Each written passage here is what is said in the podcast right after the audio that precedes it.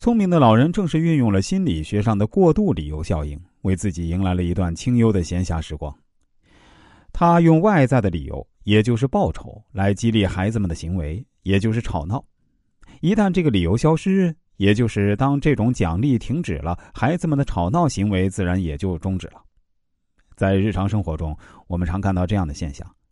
当我们生病的时候，家人整日守在床边嘘寒问暖、端茶倒水，我们大多熟视无睹，很少心存感激。然而，如果一个不太熟悉的朋友说了一句“你要多喝水、多休息啊”，仅是平凡的一句话，我们就会感动良久！当我们遇到困难的时候，家人担忧彻夜难眠，不惜倾家荡产也要帮我们渡过难关，我们会觉得理所当然。若是身逢绝境，遇到一位陌生人伸手援助，我们可能会对他一辈子感恩戴德、没齿难忘。这是因为我们认为家人的关心和爱护理由充分，他们是自己的血脉至亲，理所当然的会帮助我们。而对于陌生人的帮助，我们只能将它归结为善良、友好等一些内在的优良品质。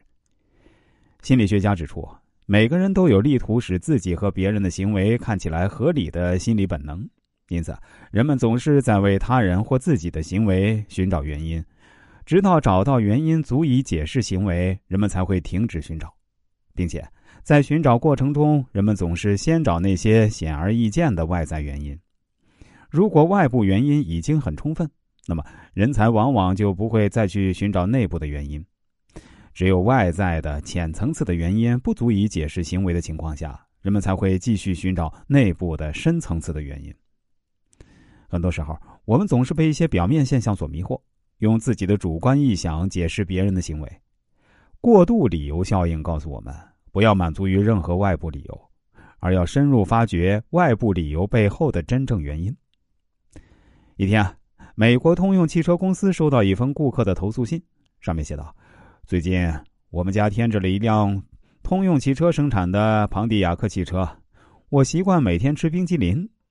只要我买的冰淇淋是香草口味儿，从超市出来车子就发动不了；但如果买的是其他口味的冰激凌，车子发动就很顺利。换做其他公司，呃，都会认为这位顾客简直是无理取闹。”